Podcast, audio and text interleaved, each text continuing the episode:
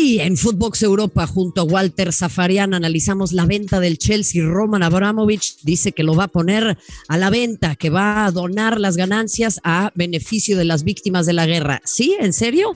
Él es mediador, en teoría está buscando la paz, aunque parece más bien ser aliado de Vladimir Putin. Todo esto y más en Footbox Europa. Esto es Footbox Europa, un podcast con Marion Reimers y Rafael Márquez Lugo, exclusivo de Footbox. Buenos días, buenas tardes, buenas noches, donde sea que nos escuchen y a la hora la que sea que nos escuchen. Es un gusto darles la bienvenida a Footbox Europa.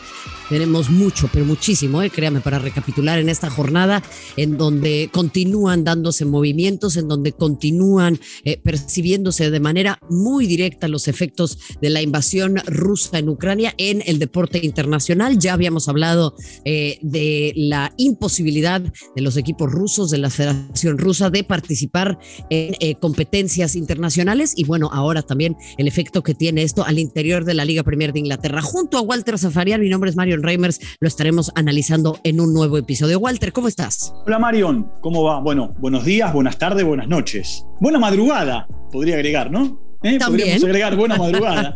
eh, Vos sabés que se da una situación muy particular, ¿no? Eh, si bien esto es fútbol, Footbox Europa, podría, porque en alguna vez nos metimos en el tema de Djokovic y tiene que ver con el tenis, viste que los tenistas rusos pueden participar de los torneos de ATP, los tenistas y las tenistas pueden participar de los torneos de ATP o de WTA, pero sin bandera. Claro. Sin referenciar al país al que representan. Como pasó, por ejemplo, con el equipo de refugiados eh, de parte del Comité Olímpico Internacional recientemente en los Juegos de Río y de ahí en más se convirtió en una tradición. Qué importante lo que dices, Walter, porque creo que las afectaciones para el ciudadano común, para las ciudadanas comunes, que esto incluye a las y los deportistas, son importantes y yo creo que no tendrían que estar pagando los platos rotos. El gran problema es el uso que ha hecho el Estado ruso del el deporte como un aparato de posicionamiento geopolítico, incluido obviamente el, el dopaje estatal, que ha sido un auténtico escándalo. Mira, te voy a, te voy a hacer una, una recomendación a vos y a todos aquellos amigos y amigas que están en este momento escuchándonos. Eh, hay una, una docuserie o docupelícula o documental, como le quieras llamar, que se llama Ícaro. Ah, es espectacular, Walter. Claro, claro. Y es un poco la historia esta que estás hablando de eh, el detrás de escena de los atletas rusos. Porque ese médico que es ciclista y que busca superar sus propios eh, tiempos y mejorar su performance, va en busca, sin saberlo, del médico ruso que era el encargado en eh, la oscuridad, eh, por llamarlo de alguna manera, de conseguir que se doparan los, los atletas, esos atletas que después fueron todos suspendidos. El deporte ruso viene eh, manchado desde hace mucho tiempo. Ahora, esto es como, esto es como en el ciclismo, ¿viste? y, en, y en las grandes carreras que se dope uno no significa que se dopen todos. Que uno esté manchado no significa que todos estén manchados. Claro. Entonces, Pero sí hay un involucramiento claro del Estado. Ese es el asunto. Bueno, ese es el otro tema. Mira, ese es el otro tema.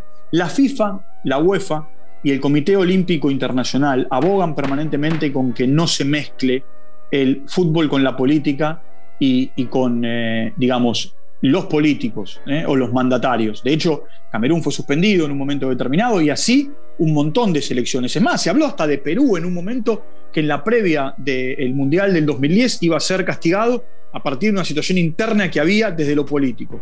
Eh, y la, UEFA, la FIFA y el COI, lo charlábamos el otro día, eh, aquí en, en Fútbol Europa, fueron, fueron las tres primeras entidades que tiraron la piedra y escondieron la mano. Totalmente, Walter. Y, eso es lo que me lleva a, este tema que hoy eh, es central, que es las sanciones impuestas a Roman Abramovich, dueño del Chelsea, quien ahora después de que quería poner el club a cargo de un grupo, eh, digamos, de, de, la fundación. Claro, de la fundación.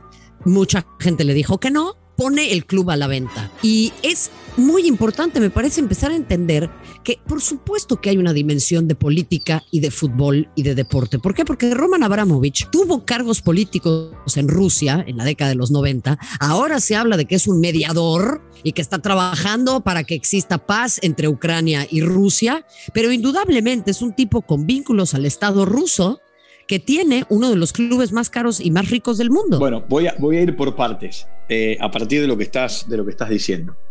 Eh, Abramovich fue alcalde de Siberia en un momento determinado.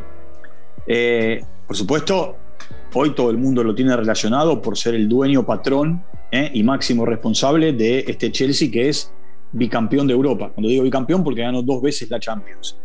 Ahora, vos mirá, la empresa de gas más importante de Europa, que creo que es la tercera más importante del mundo, que entre otras cosas auspicia a la Champions, auspicia a la eh, Eurocopa, eh, lo tiene como principal accionista. Eh, él desde, desde Londres lo que hace es tener relaciones comerciales con Vladimir Putin. Tienen situaciones comerciales que son, a ver, imposibles, imposibles de, de, dejar de lado. Y por el otro. Por el, de, de negar, por supuesto, por el otro lado, eh, mi querida Marion, el otro día él estaba en Belarus como mediador entre eh, Zelensky y, y Putin. Es cualquiera, lo digo porque es evidente cuáles son sus intereses en esta situación y él, que no es nada tonto, entendiendo las sanciones económicas que son ejemplares en el mundo e incluso el, eh, eh, eh, el aislamiento de los bancos rusos retirándoles el código SWIFT uh. e incluso corriendo el riesgo de que le congelen sus bienes en Inglaterra, no está vendiendo esto por una cuestión de ideología política o siquiera por una cuestión de convencimiento moral, lo está haciendo por una cuestión estratégica y de negocios, diciendo que, que las ganancias de la venta las estaría donando a una organización en beneficio para las víctimas de la invasión rusa. Me pregunto, ¿será una organización de la cual él también es dueño? A ver, repetí, repetí eso de las ganancias. Con la plata que se venda a Chelsea, yo te lo voy a poner en otras palabras. Él va a ayudar a Putin a financiar la guerra. Claro, por supuesto. No me cabe la menor duda, ¿eh? Pero a ver, esto dicho en castizo puro. Vos sabés que en un momento, cuando él asume eh, eh, en, Chelsea, él puso a Peter Kinyon como, eh, como CEO, como manager, como director deportivo, donde de hecho Peter Kinyon es el que hace todo el cambio, ¿no? Y lleva a Mourinho y, genera todo el cambio en, en Chelsea. para ganar el campeonato local primero, Previo, previo a la llegada de Marina Granovskaya, ¿es correcto? Peter, Peter fue, eh, digamos, la mano derecha de, eh, de Abramovich durante eh, gran parte del tiempo este de estos 21 años. Cuando él desembarca en, en Londres, pues es que él no hablaba una palabra en inglés. De hecho, él no vivía en Londres. Él vivía en Rusia. Sí, señor. Lo recuerdo perfectamente. Él vivía, él vivía en Rusia y, y, lo que hacía claro, y de ahí se traslada después para allá y luego abandona el equipo y se vuelve a ir como juguete. Historia, que esto lo puede chequear simplemente hoy entrando a un buscador. Eh, en un momento determinado, él decía que había que, cambiar de lugar Stamford Bridge. Peter Quiño le decía que había que reformarlo. Entonces, él, con un, helicóptero, con un helicóptero eh, empezó a sobrevolar Londres con Peter Kinyon y, le dijo a su CEO, eh, ese es el terreno, ahí tenemos que hacer el estadio, mirá qué bonito es. Y Peter King le dijo, es imposible, eso es High Park. Son los jardines de la reina. Es que se creen dueños de todo, Walter. Y ese es el, ese es el tema. A ver, eh, me, lleva a lo siguiente.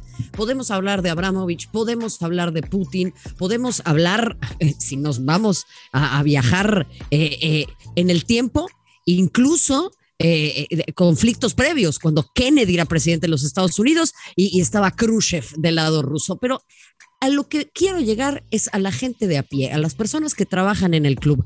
Es más, dejemos de lado a los futbolistas cuyo futuro y a las futbolistas cuyo futuro es incierto. Por eso se enoja Tuchel como Claro, pero a ver, el jardinero, el utilero, los administrativos, las personas que operan la cafetería del club, todas estas personas están potencialmente eh, ante la posibilidad de perder su trabajo. Y yo ahí es en donde digo, ¿cómo vamos a generar mejores candados o cómo se van a mejorar mejores eh, eh, candados para que no puedan estas personas acceder a bienes de este tamaño y de esta magnitud, porque ahí está Arabia Saudita haciéndose del Newcastle United y ahora se habla de que al Chelsea probablemente lo van a vender a cualquier otro jeque. Entonces, invariablemente, el fútbol eh, pasa a estar constantemente en manos de eh, poderes fácticos y de personas de muy cuestionable moral. Sí, no, pero aparte la salida fue de la noche a la mañana. No es que se fue después de ganar la Champions, ¿entendés? O al cierre de una temporada. Fue entre gallos y medias noches, como decís vos, ahora lo maneja una fundación. Yo no tengo nada contra las fundaciones y hay muchas fundaciones en el mundo que hacen el bien por la gente. Ahora, también hay mucha gente que arma fundaciones para blanquear plata. Bueno, claro. ¿Ah? Hay de, todo, hay de todo. Hay de todo, pero el asunto es que tiene que existir una auditoría, Walter, o qué solución se te ocurre para que es, o sea, para, porque le abrieron la llave a los capitales externos y ahora no va a haber manera de frenarlo. ¿Sabes sabe lo que pasa? Vos sos un jeque árabe o eh, emiratí o como pasa en el United, que son capitales norteamericanos como los Glazer. Y te van a llegar y te van a decir, mira, vos tenés que vender, ¿cuánto vale este club? 200 millones, te doy 20. Te doy 20, ¿entendés? Eh, y por supuesto, ahí estaba después, viste, todo el, tema de, la negociación. Ahora, eh, yo creo que Abramovich no da puntada sin hilo. Eh, y si hizo esto, es porque él lo tenía pergeniado. Y si él es mediador, es porque tiene una relación con Putin. le, pido, le pido perdón a la gente, a la gente que maneja la parte comercial, pero voy a ponerle nombre y apellido. Gazprom, él es eh, uno de los accionistas mayoritarios. Claro, claro, que es, vuelvo a lo mismo, yo no pretendo que la FIFA y la UEFA o el COI resuelvan un conflicto internacional que ni los mismos mandatarios están pudiendo resolver ni encontrar el camino. Me queda claro que este es ¿Sabes lo que dice Infantino? Eh, pero permíteme, es un problema de proporciones estratosféricas a nivel geopolítico y a nivel diplomático. No obstante, lo que sí pretendo es que existan protocolos y reglamentaciones que prevean esta clase de situaciones y posteriormente no afecten a la gente que está trabajando. Mira, eh, yo coincido con lo que vos decís. Estoy 100% de acuerdo, lo firmo y lo avalo. Ahora, tanto el señor Roche eh, en el COI como eh, el, presidente de, la, de la UEFA, Seferín, y, el presidente de la FIFA Infantino, ¿sabes lo que hicieron? Se lavaron las manos como Poncio Pilatos. Dijeron, bueno, Pero todos, los, todos los deportistas rusos van todos para afuera, todos los deportistas de Belarus van todos para afuera. Eh, y, se acabó la historia. Ucrania no puede participar o va a participar de, esta manera. Eh, cuando, cuando participe, ¿qué tiene que ver? ¿No viste lo que pasó con el técnico Lokomotiv? El tipo dijo, escúchame, yo me voy a romper el alma para ganar un campeonato si después me sacan de todas las competencias. Me voy, me voy a, mi casa, dijo el tipo. De acuerdo. Y tiene razón.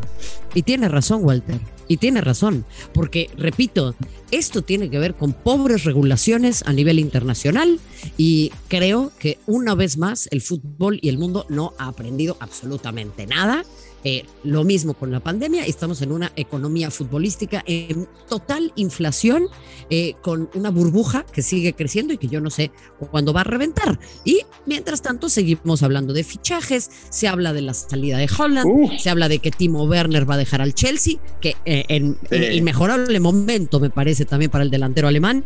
Así que bueno, con eso nos quedamos en el tintero, Walter, que tenemos que ir cerrando, pero dime un, comentario breve respecto de esto último te voy, a decir una cosa, los jugadores de Chelsea se van a empezar a ir de a uno, porque saben que ya no, basta, no está más la gallina de los huevos de oro. Y porque el que llegue va a querer poner su técnico o va a querer poner sus jugadores. Voy a decir esto simplemente. ¿Sabes qué, de qué estoy cansado yo? Eh, de que te digan, mira, se resfrió alguien en la luna y repercute en tal lugar. Se resfrió alguien en tal eh, lugar de Asia y repercute en tal lugar. Háganse cargo, hermano. Háganse cargo. Digan la verdad. Putin, Putin va sobre Ucrania por tal motivo. Y se acabó. Me parece muy importante lo que dices, Walter. Coincido contigo. Tenemos que dejar y tienen que dejar de mentirle a la gente y jugar con sus ilusiones. Por lo pronto, acá intentamos siempre compartirle a usted la veracidad y hay un dicho por ahí que dice que la primera víctima de las guerras siempre es la verdad. Así que buscaremos defenderla a toda costa. Walter, gracias. Chao. Reina. Un beso. Un abrazo de parte de Walter Zafarian, Marion Reimers y todo el equipo. Recuérdelo, Footbox Europa de lunes a viernes en todas las plataformas. Gracias, donde sea que nos escuchen. Hasta la próxima. Esto fue Footbox Europa, un podcast exclusivo de Footbox.